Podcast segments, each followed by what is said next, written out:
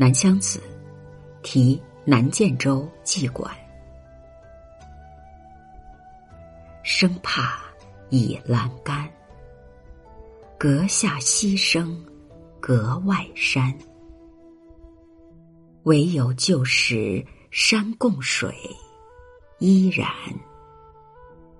暮雨朝云，去不还。应是。聂飞鸾，月下时时整佩环。月又渐低，霜又下。更懒，折得梅花，独自看。这首词的作者是潘芳。南建州是宋代的州名。故址在现在的福建南平县。暮雨朝云，点出宋玉《高唐赋》。楚怀王游高唐，梦到与巫山神女交欢，神女离去，留有“但为朝云，暮为行雨”之句。后世呢以此代指男欢女爱。聂飞鸾，飞鸾，凤凰，在这里指歌妓应似仙人，乘鸾鸟飞升。佩环，古代妇女佩戴的一种装饰。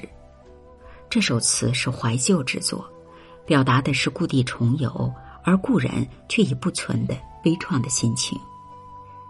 上阙开篇点题，一个“怕”字，即将往事难追、心有戚戚的怀旧心情表露出来。怕倚栏杆，是因为楼下溪水长缓，楼外山色依旧。而伊人如朝云暮雨，已是人面不知何处去了。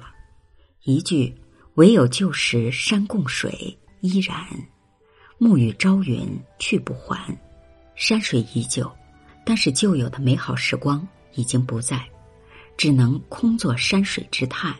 这读思人的悲苦的情怀，不作悲语，已是凄切入肺。下阙呢，接此婉转。词人不是从正面描写如何的思念故人，而是通过丰富的想象，将一腔心思赋予天上的神仙，借以托情。人已不还，料想应该是化作仙人乘鸾飞去。如此，要是相见，怕也只能是到天上了。那月下时时将佩环打理的，大概就是思念中的伊人了吧？还存有一份梦中的希望。但接下来这一句。却又让人转入无限的怅恨，月笛霜下终不能相见，仅存的一点点希望，也让更深的黑夜所吞噬。